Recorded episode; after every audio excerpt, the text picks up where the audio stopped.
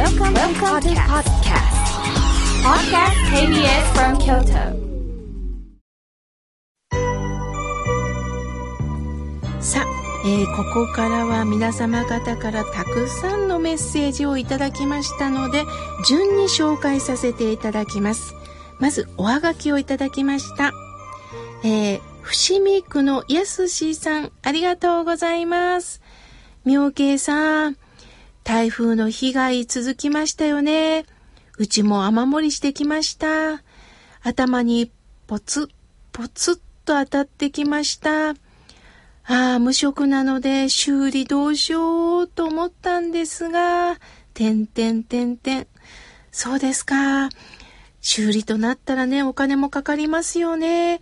どうかどうか、あの、いろんな工務店、いろんな方に見積もっていただいて、最小限でね、収まる方法を、また、まあ、プロの、あの、知恵をいただきながら、あの、どうか見積もりたくさん出してもらって考えてくださいね。無事に修理ができますように。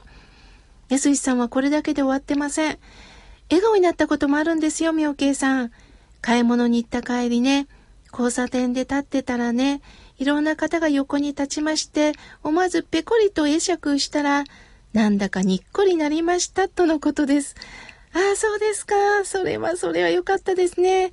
私もね、前夜道歩いてたらね、年配の男性がね、空をずっと見てるんです。そして、こんばんは、って私に言うんですね。あ、こんばんは。お月さん綺麗ですよ、って言わはったんです。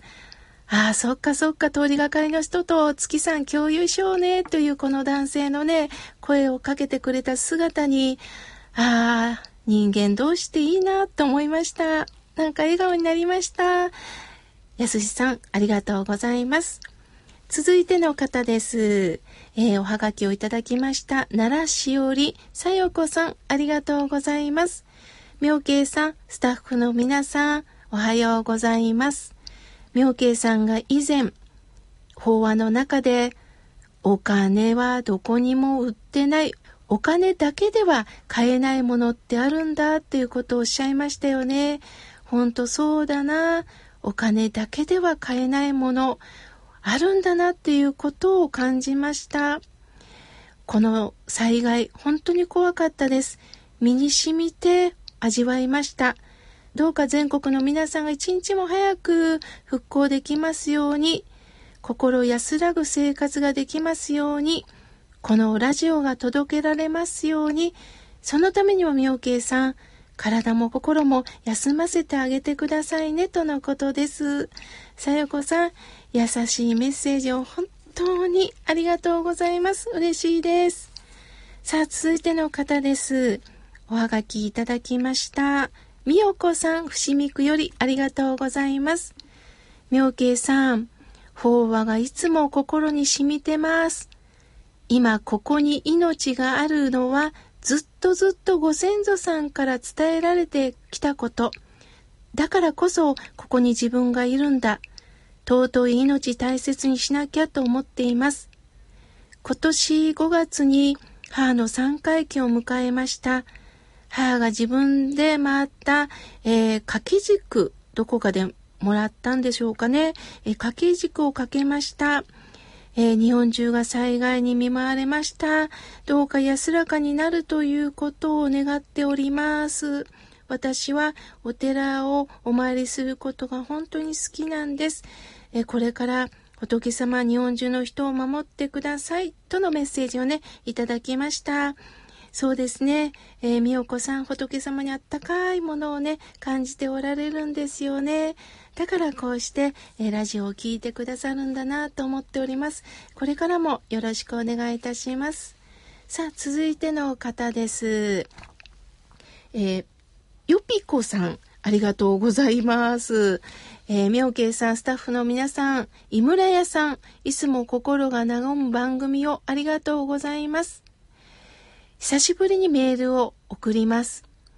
私はお彼岸の時期にすごく感じたことがあったんです。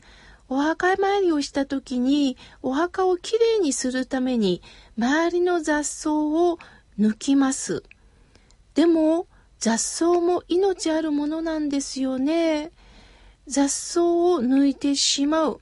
雑草だって地球の仲間なんですけれども、なんか矛盾を感じます。妙慶さん教えてくださいとのことです。よぴこさん、ほんとそうですよね。自分の都合だけで自分を生かしてくれること、自分を本当に慰めてくれる人、自分にとって良き人は育てよう育てようとしますが、何か自分にとって邪魔というものは殺してしまう。雑草って言葉って本当はないんですよね。草なのに雑というのはないんですよね。雑巾もそうです。だって尻拭いしてくれてるんですもんね。汚いものを全部雑巾が拭いてくださってるんですよね。でも私はよく師匠にね言われました。頭下げなさい。雑と言われてるものこそ頭を下げなさいって言われてます。ただ残念ながら雑草も生き生きと芽を伸ばしていきますので、まあ、お墓の周りをどんぐんぐん芽を出すとね、なかなかお墓が見えなくなりますよね。だから私は根こそぎ抜くことはせずに、根の部分でちょんとハサミを入れてます。あ、こんなに高くなってしまったけどごめんね。えー、お墓が見えないのでっていうことでね、あのー、ハサミを入れています。まあ、つまり、髪の毛が伸びたらカットしてるっていうことです。ですから、命と共存という意味で、あの、そういうアイデアもありますよ。よぴこさん。素晴らしいメッセージをありがとうございます。さあ、続いての方です。メールをいただきました。北海道よりきみまろさん、地震の方はいかがだったでしょうか？元気でしょうかね？妙慶さん、財布に貯まる1円玉ってどうされてますか？なんか1円玉ってお金の価値があんまりないって取られがちですけれども、僕は小銭に移して、そして立派な一円玉を大切に使ってますとのことです。本当そうですよね。私はね、えー、エンブリオ基金っていうのが全国にあって、小さな命を救う会なんですね。そして、えー、牛乳パックで貯金箱を作ってるんです。周りにはね、綺麗な布地を貼り付けてね、すごくおしゃれなんですね。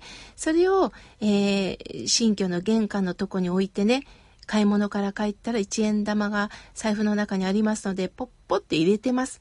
するとね、あっという間に貯まるんですね。貯まったのをまたエンブリオ基金にね、寄付しています。そういう方法もあるのでね、ぜひ皆さん、あの、利用してみてください。続いての方です。え、奈良市より、悦子さん、ありがとうございます。毎週拝聴しております。妙慶さんのお話を聞いてると、とっても和むんですよ。心が癒されます。妙慶さんに会いたいなって、そんな気持ちになるんですよ。とのことです。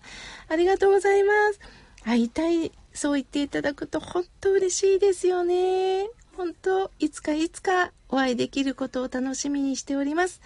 続いての方です。おはがきいただきました。ラジオネーム、はるちゃんばあばさんよりいただきました。森山市からです。妙慶さんが大好きです。声が優しいです。妙慶さん、いつもためになる放送ありがとうございます。えー、今回私は立て続けに父、母を亡くしました。寂しいです。妙慶さん、これからもお話を続けてください。心が休まります。